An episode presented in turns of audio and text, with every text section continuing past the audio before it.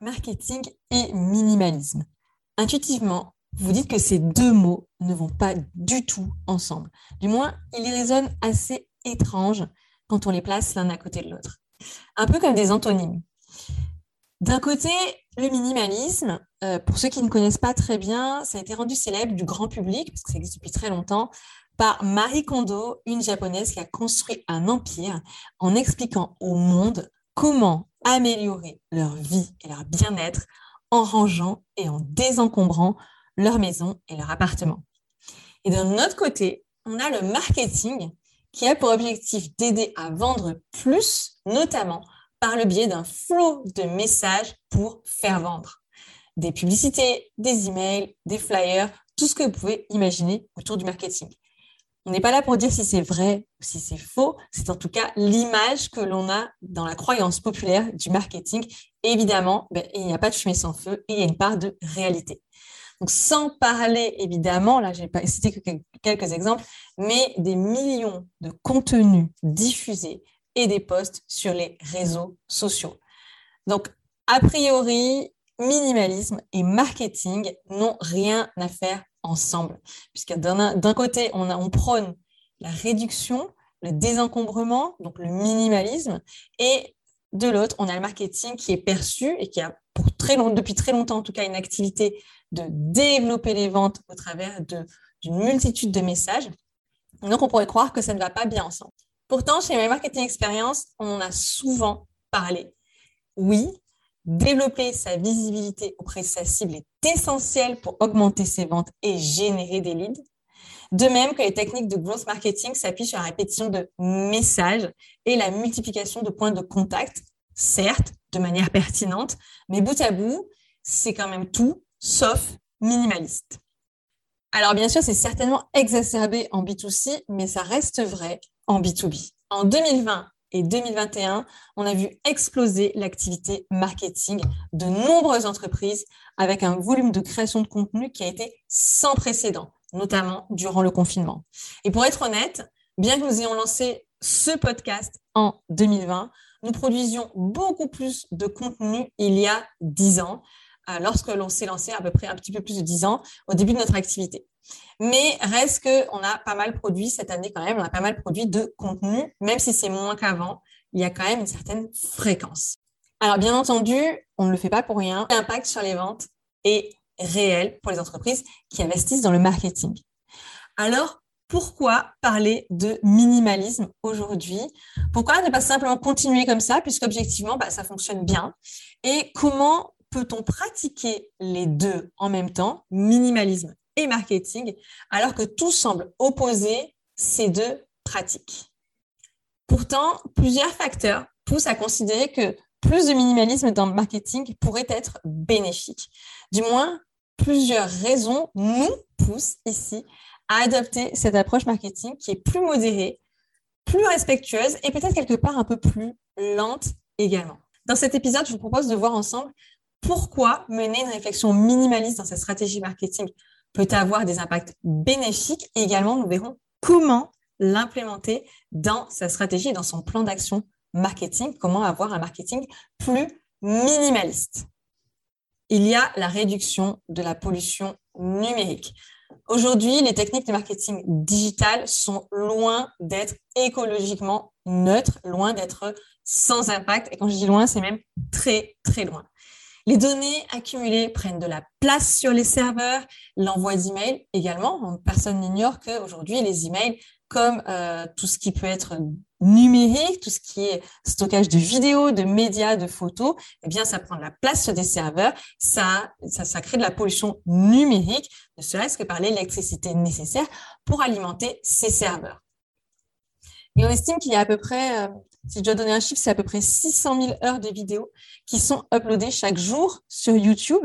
Et ça représente 1,5 milliard d'utilisateurs qui passent environ une heure par jour à regarder des vidéos. Et ça, c'est uniquement pour YouTube. Donc oui, oui, clairement, la vidéo et les podcasts en streaming ont un coût écologique, c'est certain et c'est prouvé. D'ailleurs, c'est prouvé puisque selon une étude de l'université anglaise de Bristol, une étude sérieuse, le visionnage de vidéos sur YouTube rejette environ 11,3 millions de tonnes de CO2 par an dans l'atmosphère, soit l'équivalent des émissions d'une petite ville comme Francfort. Francfort n'est en plus pas une minuscule ville, on va dire que c'est non pas non plus la plus grande au monde. Et donc, c'est à peu près la consommation de Francfort sur une année. Une autre raison qui peut pousser à intégrer une, vision, une réflexion minimaliste dans son marketing, c'est ben finalement, c'est une raison marketing, vous allez voir, c'est assez étonnant, c'est de renforcer l'image de marque à long terme. Certes, c'est une raison qui est clairement moins altruiste, hein, on est d'accord, ce n'est pas, pas une motivation écologique, mais c'est une véritable raison pour intégrer le minimalisme dans son marketing. Renforcer l'image, donc le branding de son entreprise en ayant une relation qui est finalement plus respectueuse avec son client à long terme. Et là, je m'explique. Les techniques de marketing digital, comme le growth marketing dont on a pas mal parlé, ça fonctionne. Oui, ça fonctionne même très bien, évidemment, quand c'est bien pratiqué. Pourquoi ça fonctionne bien? Parce que bien maîtrisé, ces campagnes permettent de générer des leads et des ventes. La production, notamment de contenu, est hyper fréquente et ça permet de rester visible, je ne dis pas en permanence, mais en quasi-permanence auprès de ses prospects. Alors là, je parle évidemment pour des entreprises qui, sont, une pratique du marketing et du growth marketing qui est active. Je ne parle pas des autres. Voilà, donc si on pratique ça, si on a si on utilise, je parle du growth marketing, mais tout ce qui est content ou inbound marketing, c'est la même chose. Donc, je ne vais pas parler chinois, mais c'est l'idée de produire beaucoup de contenu, d'abreuver un maximum ses prospects et ses clients avec des messages pour devenir de plus en plus visible et être retenu, euh, avoir sa marque retenue et lorsqu'il y a un besoin, eh bien, il fasse appel à notre entreprise. Donc, c'est comme ça marche très bien, voilà pourquoi beaucoup d'entreprises font appel à ces techniques, pourquoi elles publient sur les réseaux sociaux tous les jours, pourquoi les, les newsletters ne ralentissent pas, pourquoi les campagnes de retargeting, de reciblage, les campagnes de publicité sont menées souvent en continu. voilà pourquoi vous voyez systématiquement la même publicité apparaître, par exemple, sur les réseaux sociaux. Eh bien, tout simplement parce que ces techniques fonctionnent. Et bien menées, ces actions marketing ont un retour sur investissement financier qui est positif à court terme et c'est, on va dire, assez facilement mesurable, notamment parce que ce sont des, actions de marketing, de marketing digital. Mais la limite de ce type de marketing, c'est que on ne se concentre absolument plus sur ce qui n'est pas mesurable, justement, on ne va se focaliser que sur ce qui l'est, parce que c'est plus simple, parce qu'on sait du coup que lorsqu'on met un euro sur cette action, on peut espérer en avoir trois à la sortie. Et le problème, c'est qu'à raisonner comme ça, à raisonner comme tout ce qui ne se mesure pas n'existe pas, eh bien, on ne va pas penser à mesurer le retour sur investissement, par exemple, à long terme. On ne va pas penser à tout ce qui n'est pas mesurable, mais ce n'est pas pour ça que ça n'existe pas. C'est juste que c'est compliqué à mesurer. Là, le propos, c'est pas de dire qu'il ne faut pas faire de growth marketing. Ça fonctionne, ça a une efficacité, en tout cas à court terme, ça en a une, mais là où je propose d'avoir une réflexion, et notamment en intégrant le minimalisme, c'est de prendre en considération des indicateurs qui sont moins facilement mesurables, mais en tout cas qui existent et qui ont un impact quand même à moyen ou long terme. Pour reprendre les propos de Grégory Pouy, qui est analyste culturel et fondateur de l'Amercatique, il est également auteur du podcast Vlan, que je vous invite à aller écouter, excellent podcast. Le marketing actuel, donc, a tendance à négliger trois autres types de retours sur investissement. Donc, le growth marketing se, consacre sur le retour sur investissement financier à court terme. Eh bien, il y a d'autres euh, types de retours sur investissement. Il y a le retour sur investissement non financier à court terme, le retour sur investissement financier à long terme et le retour sur investissement non financier à long terme. C'est en tout cas comme ça que l'explique Grégory Pouy. Et ce retour sur investissement non financier à long terme, eh bien, par exemple, c'est la relation qu'on a avec la marque dans la durée. Et en fait, le problème, qui est posé, qui est réel et que, euh, souligne Grégory Pouy, c'est que les actions court-termistes sur le ROI financier, comme par exemple les campagnes de growth marketing, les campagnes de, publicité euh, assez agressives, eh bien, ça a un impact positif sur les ventes à court terme, mais ça a un impact négatif sur le retour sur investissement non financier à long terme, à savoir l'image des marques. Parce qu'elle s'érode et elle s'abîme, notamment à cause d'une relation client qui va être, euh, on va dire, euh, mise à l'épreuve avec le temps. Il y a une certaine lassitude qui peut s'opérer. Et encore, la lassitude, c'est probablement pas le sentiment le plus négatif qui peut être développé par le client à l'égard d'une marque. Donc l'idée, c'est vraiment de revenir aux fondamentaux du marketing en apportant au client ce qu'il recherche. Et Grégory Pouy euh, dit une, phrase qui est très intéressante. Il dit les clients veulent de l'amour, de l'appartenance, voire leurs intérêts protégés, du sens et du respect. Et une autre raison qui peut pousser à intégrer du minimalisme dans sa stratégie marketing et je dirais même dans sa stratégie d'entreprise, c'est de devenir plus efficace, plus productif et peut-être, probablement, plus épanoui dans son entreprise. Et je dirais là, vraiment, peu importe la taille. Parce que le minimalisme, au sens propre du terme, ça consiste à vraiment désencombrer, faire le tri, réduire et réorganiser. Et tout ça dans un but de simplifier sa vie, simplifier, pour Marie Kondo, c'est l'intérieur de sa maison, mais pour euh, avoir plus de, un, plus grand bien-être dans, euh, sa maison. Eh bien, en termes, au sein d'une entreprise, ça peut être exactement la même chose. Selon la méthode de Marie Kondo, la première étape, c'est de faire du tri et de prendre chaque objet en main et d'évaluer s'il nous apporte de la joie ou si on peut le laisser partir. C'est très théâtral, hein, notamment si vous avez déjà vu l'émission de télévision euh, sur Netflix où elle demande à chaque personne de prendre un objet dans la main et de dire est-ce qu'il m'apporte de la joie ou est-ce que je peux le laisser partir? Évidemment, euh, on n'en est pas exactement à faire comme ça dans une entreprise. Ça va être un petit peu difficile. Vous n'allez pas pouvoir prendre en main euh, des campagnes d'email, par exemple. Mais en revanche, ce qui est tout à fait possible de faire dans son entreprise comme dans son marketing, c'est de faire du tri. Donc, une démarche minimaliste, lorsqu'on le fait pour son marketing et son entreprise, ça va, ça va consister à étudier sa stratégie et ses actions en se questionnant. Et tout simplement, le fait de prendre conscience de pourquoi on le fait. Par exemple, on peut se poser des questions comme est-ce que cette action, est-ce que cette stratégie, est-ce que ce que je mets en place, en place pardon, c'est bénéfique pour l'image de mon entreprise à court terme et à long terme?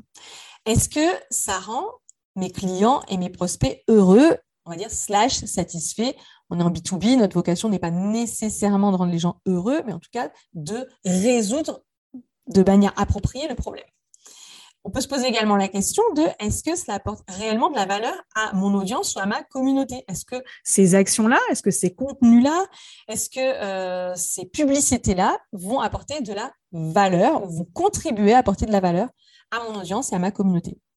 Et euh, une autre question, une autre dernière question, il peut y en avoir plein d'autres, moi je vous en partage quatre, c'est est-ce indispensable à notre entreprise pour se développer et pour satisfaire nos clients?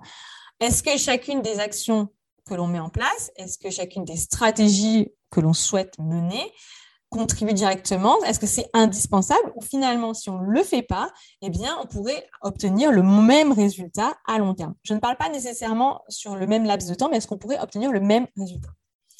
Mais cet exercice peut être réalisé vraiment à intervalles réguliers. Alors, évidemment, on ne va pas se poser les questions tous les jours parce que sinon, on n'avance plus. Mais juste prendre conscience régulièrement, en se, questionnant, en remettant en question, en se disant, est-ce que ça, c'est vraiment nécessaire? Est-ce que ça atteint l'objectif à court et à long terme?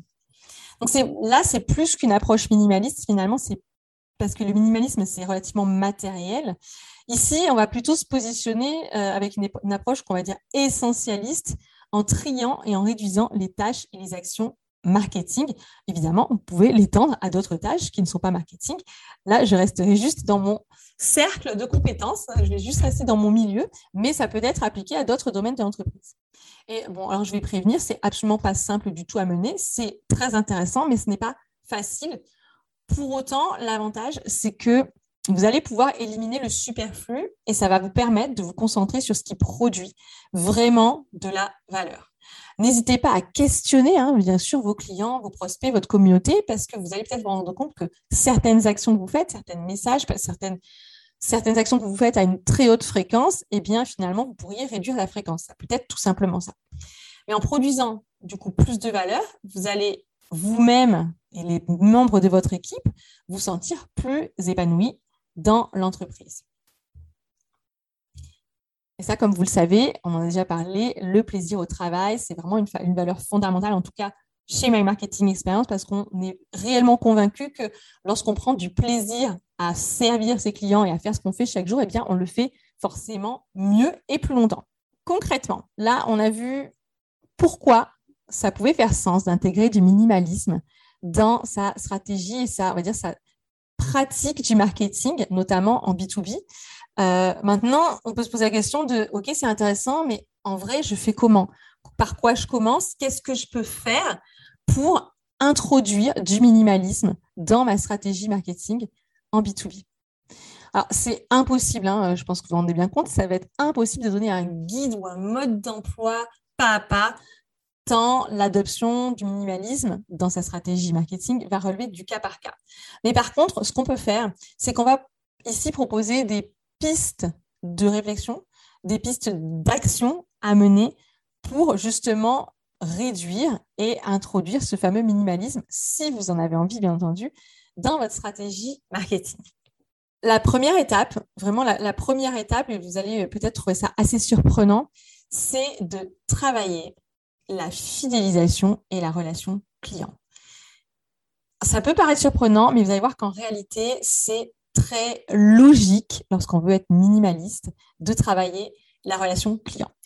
Prenez l'exemple d'un, euh, vous achetez un vêtement, vous, allez l'acheter euh, à un certain prix, admettons que ce soit un vêtement assez cher, bien vous allez vouloir le garder le plus longtemps possible. En tout cas, si vous êtes minimaliste, le minimalisme prône le fait d'investir dans des vêtements de qualité, mais pour pouvoir les conserver le plus longtemps possible et non pas de multiplier les achats de vêtements euh, en, dans des boutiques de fast fashion où vous allez finalement facilement remplacer euh, un jean par un autre jean à bas prix parce que le jean aura coûté 20 euros et que finalement vous le mettez quelques fois. S'il ne vous plaît plus ou s'il ne vous va plus, vous allez le jeter et puis vous allez en acheter un autre. Donc les minimalistes vont vous dire bah, mettez plutôt une somme d'argent plus importante dans un vêtement de qualité et comme ça, vous pourrez le faire durer plus longtemps. Eh bien, sans vouloir comparer les clients à des vêtements, parce que euh, ce n'est pas du tout mon propos, mais la logique, en revanche, est la même.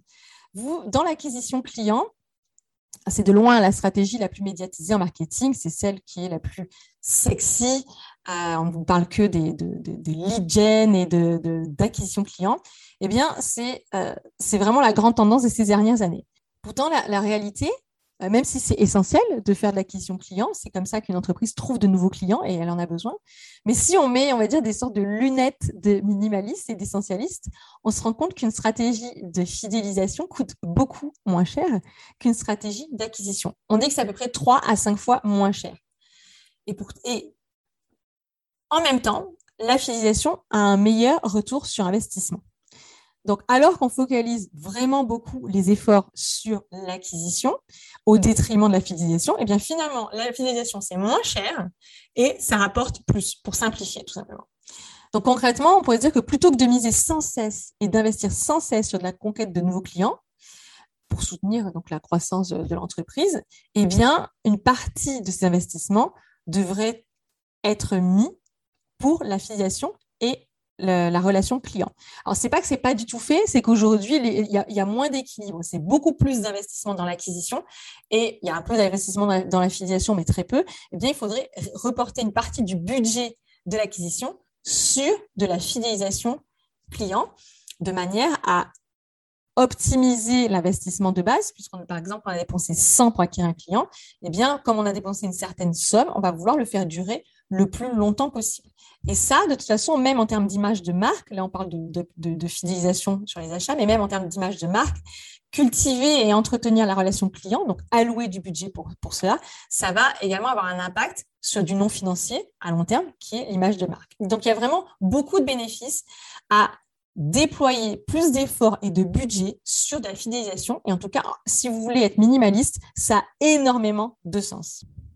Un autre moyen d'introduire du minimalisme dans votre marketing, c'est euh, de travailler sa marque. On le disait juste avant, la fidélisation et la relation client, ça va vous permettre d'optimiser l'investissement de départ sur vos clients et donc ben, d'avoir cette approche minimaliste. Mais travailler sa marque au sens large, c'est contribue également. Donc, comme, euh, on le disait, hein, c'est un ROI, un retour sur investissement qui est non financier et qui inclut la marque et la relation client. Donc, pour euh, durer dans un monde qui a des ressources qui sont limitées, pour faire moins euh, mais mieux, la question du sens de la vision et de la mission se pose vraiment aujourd'hui, probablement plus qu'avant, et probablement qu'avec la crise du Covid, eh bien, euh, cette, on va dire, ce besoin et cette recherche de sens s'est encore accentué. Donc, vous allez pouvoir vous poser des questions, si ce n'est pas déjà fait, hein, bien entendu, c'est qu'est-ce que mon, entreprise apporte? Qu'est-ce que j'entends changer dans le monde et comment? Et ça, c'est construire une marque forte. Ce n'est pas toutes les composants de la marque, il y en a beaucoup d'autres, mais la, question de la mission et de la vision est essentielle pour pouvoir construire une marque qui est forte et durable aux yeux de vos, clients. Et pourquoi ça, pourquoi c'est intéressant? Pourquoi ça a un impact en termes de euh, stratégie minimaliste? Eh bien, je vais vous l'expliquer. C'est qu'en construisant une marque forte, vous allez améliorer donc la fidélisation. On en parlait juste avant. Et comme, euh, comme on le disait, la fidélisation, ça mobilise moins de ressources, moins de ressources financières et probablement moins de ressources humaines. Vous n'avez pas besoin d'autant de personnes qui vont chasser, comme on dit, des clients. Ça permet également d'avoir une relation qui est plus forte des clients qui vont revenir en réduisant vos efforts. Donc là encore, c'est du minimalisme. Le fait de travailler une, marque, forte, on, le constate, ça, permet d'avoir des campagnes marketing qui sont plus efficaces. Donc avec moins d'efforts, vous obtenez plus de résultats j'ai envie de dire que même si avec moins d'efforts, vous obtenez autant de résultats, c'est déjà un bon résultat. Vous avez réduit l'effort pour avoir la même chose à la sortie. Donc, on est déjà, alors ce n'est pas du minimalisme, au moins, euh, ça va être de l'efficience et ce sera déjà très bien.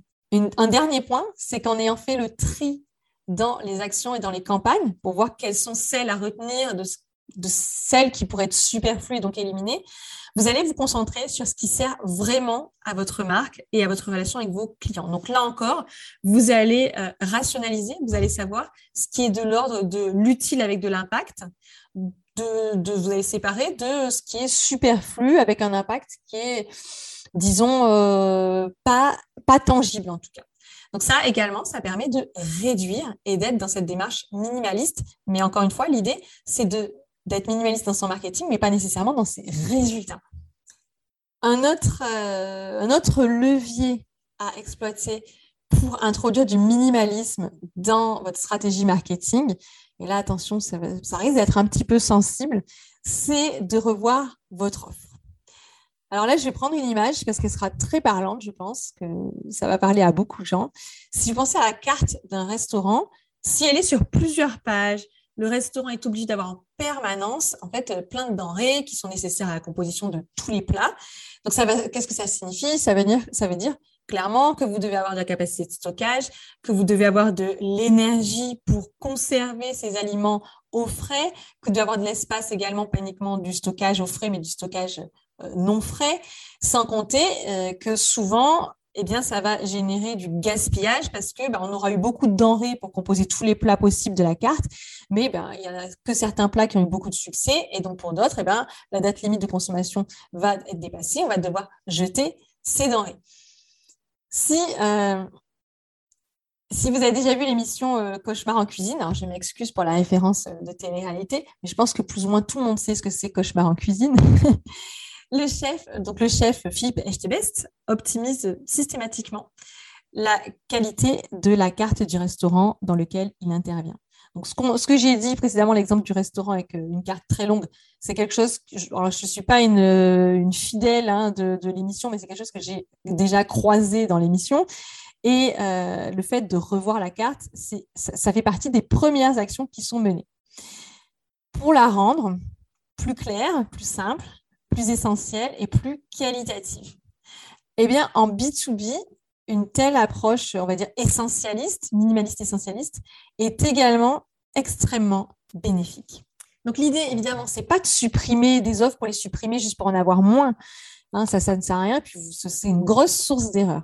Par contre, c'est de se poser vraiment la question de quelle manière mes offres aide-t-elle vraiment mes clients à obtenir la transformation qu'ils recherchent? Est-ce est-ce qu'on peut le faire plus simplement? Est-ce qu'on peut le faire autrement? Est-ce qu'on peut le faire en utilisant moins de ressources? Est-ce que chaque service proposé est vraiment utile? Ou alors il a été mis là on ne sait plus trop pourquoi, parce qu'un concurrent l'a fait, parce qu'on a cru que c'était demandé, parce qu'un jour, un client nous l'a demandé, alors on l'a intégré pour tout le monde. Posez-vous ces questions. Et oui, oui, bien sûr, ça peut amener à supprimer certaines offres, mais ça peut également amener à en créer des nouvelles qui sont plus qualitatives. Donc évidemment, ça nécessite de faire une étude complète, mais euh, très clairement, l'offre peut être un gros sujet de transformation euh, lorsqu'on s'attaque, lorsqu'on veut intégrer du minimalisme dans sa stratégie marketing.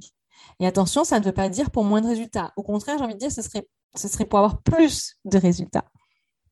Un quatrième levier, euh, d'action, si vous souhaitez euh, introduire du minimalisme dans votre stratégie marketing, c'est de rationaliser vos campagnes marketing. Donc là, on entre vraiment dans la partie très opérationnelle ça va être toutes les manifestations, tous les produits euh, de, vos actions marketing, comme les emails, les newsletters, les réseaux sociaux, donc les posts sur les réseaux sociaux, les contenus produits.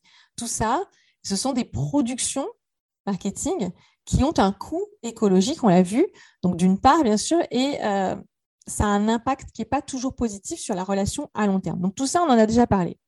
Mais concrètement, qu'est-ce qu'on fait? Comment on va faire? Comment j'adopte une démarche minimaliste dans ces campagnes marketing sans porter préjudice à la performance marketing? Évidemment, je voudrais vous confier une miracle. Euh, je vous promets que dès que je l'ai, je vous la partage, mais pour l'instant, j'en ai pas. Donc, j'ai proposé là encore des pistes de réflexion et je vais vous dire, même si ce sont des pistes de réflexion que l'on mène actuellement, que ça a déjà commencé depuis, euh, depuis un moment. Donc, si vous voulez les mettre en place, eh bien, vous pouvez bien sûr vous en saisir.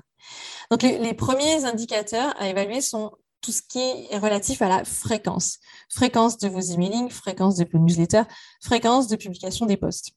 Puisque tout ça, bon, je ne vais pas le répéter, mais un, c'est un coût écologique et deux, ça peut éroder la relation client à long terme. Donc, cette vraiment cette pression marketing, est-ce qu'elle est indispensable pour votre entreprise pour atteindre ses objectifs? Ou est-ce que finalement, vous pourriez faire aussi bien, mais euh, avec moins? Et si oui, comment? Quand je dis avec moins, ce n'est pas forcément avec moins de budget, ça peut, mais pas nécessairement, mais on va dire avec moins de pression, moins de fréquence. Donc, comme on, l'a dit plus tôt, hein, euh, cette approche marketing est minimaliste ça prend en considération le ROI financier et le ROI non financier, donc le retour sur investissement à court terme et à long terme. Donc là, c'est vraiment un arbitrage entre les deux. Donc si vous mettez beaucoup de pression marketing à court terme pour générer des ventes, eh bien ça peut mettre en péril à long terme la relation avec le client parce que ça va l'éroder et favoriser ce sentiment de lassitude. Donc ça, c'est prouvé, il y a des études qui le montrent là, on pourrait facilement euh, du coup argumenter hein, et se dire, euh, je pense souvent au cas des startups, oui, mais les startups, elles fondent toute leur stratégie sur l'attraction, l'acquisition euh, d'un maximum de clients très rapidement. Alors, c'est bien sûr, c'est vrai, hein, on va pas, va pas dire que c'est faux. Pour avoir travaillé en startup et pour travailler avec des startups, c'est absolument vrai. Mais la réalité du terrain, c'est qu'un finalement un grand nombre de startups échouent car elles ne savent pas gérer la croissance et que tous les efforts sont mis sur le produit souvent. Alors, je ne dis pas toutes, bien entendu, je ne veux pas généraliser, mais très souvent, tous les efforts sont mis sur le produit et sur l'acquisition des clients et beaucoup moins d'efforts sont mis sur la relation client et la fidélisation. Donc, la pression marketing, il y en a, mais les efforts ne sont, pas, ne sont mis que dans un seul sens. Et si on reprend un proverbe, un, proverbe, on va dire un adage populaire, on dit souvent que bien mal acquis ne profite jamais. Alors, n'est pas vrai pour toutes les startups, bien entendu. Mais ici, on peut se dire que bien mal acquis ne profite pas très longtemps, en tout cas. Et c'est pour ça que intégrer du minimalisme dans euh, vos campagnes marketing. attention, mon but, c'est pas de vous dire que vous devez tout arrêter, bien entendu, mais d'être plus modéré en essayant de se dire qu'est-ce que je vais gagner à court terme, qu'est-ce que je vais gagner à long terme, donc d'avoir cet arbitrage pour faire en sorte que votre entreprise soit plus pérenne, eh bien, ça peut avoir beaucoup de sens. Et ça peut aussi vous apporter du sens à vous-même, bien entendu. Et un dernier point que je voulais aborder, qui est beaucoup moins marketing, mais qui vaut quand même la peine d'être cité ici, c'est euh, ben, finalement, ça peut être résumé par small and slow is beautiful. Donc ça veut dire euh, petit, lent et beau. En français, ça donne quand même beaucoup, beaucoup moins bien. Donc, en fait, ce, dernier point n'est pas très marketing. Hein. Il est davantage lié à la vision même euh, de l'entreprise et du succès. C'est euh, vrai qu'aujourd'hui, dans les médias, on nous parle que des startups et des autres, euh, des licornes, des entreprises qui ont des fonds. Et c'est ceux qui ont la plus grosse partie, la plus grosse visibilité dans les médias. Et ça reflète, on va dire, des critères d'excellence entrepreneuriale du moins ceux qui sont établis par euh, les médias et peut-être aujourd'hui la société. je ne veux pas forcément euh, en débattre complètement ici, je ne veux pas critiquer ou juger, c'est juste que c'est comme ça, c'est un constat, et que finalement des PME qui savent être innovantes, qui savent euh, fidéliser leurs clients et qui ont adopté des stratégies beaucoup plus long terme, et finalement des stratégies plus minimalistes, eh bien, elles sont moins médiatisées. Peut-être pas pour longtemps, peut-être que bientôt, grâce à cet épisode de podcast, on en parlera beaucoup plus. En tout cas, du coup, on, met beaucoup l'accent sur ces euh, bêtes de super croissance, on va dire, qui sont euh, un peu dopées, euh, alors pas aux hormones, mais au lever de fond. Et généralement, c'est vraiment une vision hyper court-termiste qui est aux antipodes d'une approche minimaliste. je vais encore le répéter une fois, après je ne dirai plus. Je ne veux pas mettre toutes les startups dans le même panier. C'est juste aujourd'hui un modèle qui est quand même qui est encore très dominant dans le milieu des startups. Mais en fait, il n'y a qu'à voir les chiffres hein, euh, pour illustrer euh, la réussite d'entreprise. C'est que finalement, aujourd'hui, pour savoir si une entreprise a réussi, qu'est-ce qu'on regarde? On regarde si elle a un taux de croissance qui a au moins deux chiffres. C'est quand même mieux si elle a trois chiffres. On va euh, regarder le nombre d'employés parce que le nombre d'employés, c'est perçu comme un signe extérieur de richesse. Et donc, finalement, on va se focaliser là-dessus pour juger de la performance et d'une entreprise sur sa, et de sa croissance. Donc, là, comme je dis, hein, c'est pas juger, mais c'est se dire est-ce que c'est euh, est-ce que ce modèle-là, est-ce que cette vision-là, eh bien, c'est la mienne? Est-ce que c'est ce que je veux pour l'entreprise? Et si on est minimaliste, eh bien, forcément, c'est pas forcément vers ça que l'on va tendre. Donc, aujourd'hui, on va quand même émerger un nouveau courant, euh, des stratégies qui sont plus euh, small and slow, des entreprises qui ont une croissance qui est plus lente, qui, qui existe bien entendu, mais qui ont une croissance qui est plus lente qui est plus maîtrisé dans le temps, qui est plus maîtrisé euh, par l'humain également, et qui ne s'accompagne, qui s'accompagne pas euh, forcément d'une expansion du nombre d'employés euh, avec triple, doublé ou triplé nombre d'employés chaque année. Et c'est OK. C'est juste un autre modèle, et je pense que c'était le moment et la possibilité d'en parler dans cet épisode dédié au minimalisme. Donc, si vous avez une entreprise et que vous n'avez pas euh, pour objectif de devenir une world company, si pour vous, euh, la performance de votre entreprise ne s'exprime pas par le nombre d'employés que vous avez, ce n'est pas grave, c'est tout à fait acceptable et ça n'est pas signe que votre entreprise va euh, disparaître dans les prochains mois, voire les prochaines années. Si le sujet vous intéresse, il y a plusieurs ouvrages sur, qui en traitent, dont notamment un ouvrage qui s'appelle Company of One, que je n'ai pas encore lu, de Paul Jarvis et qui justement parle de ces entreprises qui n'ont pas pour vocation de s'étendre à l'infini, mais au contraire de rester plutôt petites, voire une seule personne. Pour finir, je voudrais vous dire deux mots parce que c'est une question qu'on nous pose et que vous pourriez légitimement vous poser à la fin de ce podcast. C'est et vous, chez My Marketing Experience, qu'est-ce que vous faites euh, Est-ce que vous êtes impliqué dans une démarche minimaliste pour le marketing? Évidemment que cet épisode podcast n'est pas du tout anodin. Euh, il a été prévu justement parce que nous-mêmes, on est dans cette réflexion. Et euh, si vous nous suivez depuis un moment, en fait, hein, vous le savez, on est, engagé dans une démarche de développement durable. Dernièrement, pour nous, on a, mené une sorte d'audit pour identifier ce qui pourrait être simplifié, ce qui pourrait être minimalisé dans notre marketing. Et donc, pour toutes les raisons qu'on a citées au début de ce podcast, de cet épisode, pour des raisons qui sont écologiques, pour notamment notre image de marque, pour être aussi plus épanoui euh, dans, notre, dans notre entreprise. pour toutes les raisons qui, ont été évoquées, eh bien, on a mené ce travail. Évidemment, euh, ce n'est pas simple du tout. on a peur de prendre euh, des mauvaises décisions, même si ce n'est pas forcément irréversible, heureusement. On peut avoir peur de décevoir ses clients, de décevoir ses prospects, de devenir moins visible.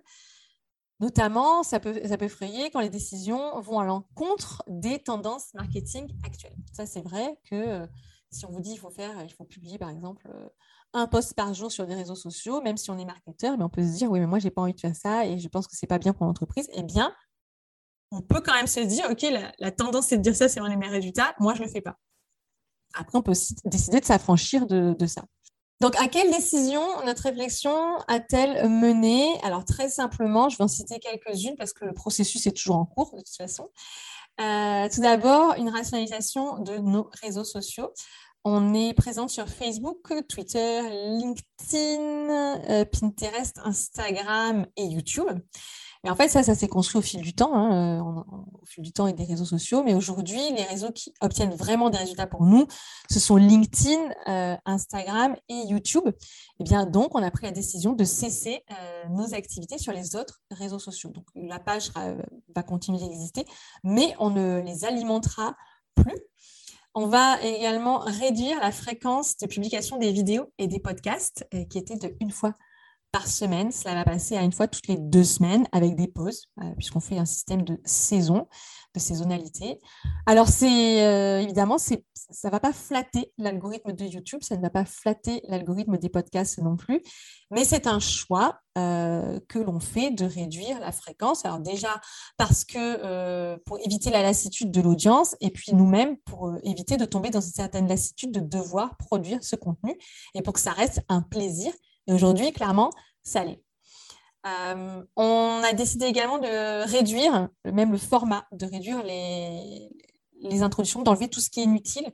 par exemple, en introduction de ce podcast, vous avez vu, c'est une introduction qui est beaucoup plus rapide. De même, on évitera de faire des, conclusions, des outros. Donc, on, va vraiment simplifier au maximum euh, le contenu. On va passer d'une newsletter toutes les semaines à une newsletter toutes les deux semaines également, rythme des, podcasts et des vidéos. Euh, on a prévu, et ça c'est quelque chose qu'on fait déjà régulièrement, de supprimer euh, les abonnés qui ne sont pas actifs, les abonnés administrateurs qui ne sont pas actifs depuis un certain nombre de temps. Bah, pour eux, pareil, hein, on va vider les serveurs parce que ça ne sert à rien. Ce sont des personnes qui ne sont pas intéressées. Et puis, si elles souhaitent se réinscrire, elles auront toujours, bien sûr, la possibilité de le faire. Et puis, également, on prévoit de lancer des offres qui sont plus minimalistes euh, on a nos offres qui sont très simples. De toute façon, on n'a pas beaucoup d'offres chez My Marketing Experience, mais on prévoit peut-être d'en sortir certaines qui sont encore simplifiées pour permettre à plus de personnes d'accéder à des services, mais qui sont dans ces cas-là très spécifiques. On aura euh, l'occasion d'en reparler. Et euh, également, on travaille sur notre personal branding, surtout au travers de LinkedIn ce qui est une manière, en fait, pour nous, de, manière plus douce de générer des leads, c'est-à-dire d'avoir des demandes entrantes, plutôt que de faire des campagnes euh, incessantes de d'emailing, de prospection. je ne dis pas qu'il ne faut pas les faire, hein, parce que euh, c'est un très bon moyen d'acquérir euh, des clients, mais en tout cas, nous, on a choisi de ne pas le faire ou de le faire très, très peu au privilège de, d'une stratégie plus misée sur le personal branding. Donc, vous l'avez compris, le minimalisme, ça, ça relève plus d'une vision que l'on a et d'une philosophie et que l'on souhaite introduire dans son entreprise. On ne peut pas forcer la chose si c'est pas, si vous ne tendez pas vers cela naturellement, si ce n'est pas quelque chose qui vous intéresse à titre personnel, ça va être très difficile de l'implémenter dans son entreprise. Mais en tout cas, euh, sachez que c'est possible. Je pense que ça force à être même innovant dans son entreprise pour se dire comment je vais faire mieux ou aussi bien, mais avec moins. C'est en général euh, comme ça qu'on obtient les, les meilleures idées si vous avez des questions euh, ou des réflexions, ou si vous avez envie de partager une expérience sur euh, comment vous avez introduit du minimalisme ou comment vous voudriez introduire du minimalisme dans votre marketing, vous pouvez le faire bien sûr en commentaire. Vous pouvez envoyer un MP également sur LinkedIn, par Instagram. On publiera la question et on serait ravis même d'y répondre et de partager parce que je suis assez certaine que c'est un sujet qui intéresse qui intéresse beaucoup de monde. Et si vous pensez que cet épisode peut inspirer d'autres personnes ou déclencher, on va dire, euh, des déclencheurs de passage à l'action, n'hésitez pas à le partager en story, sur Instagram ou tout simplement sur vos réseaux sociaux. Et puis, euh, pour ma part, je vous dis à dans deux semaines.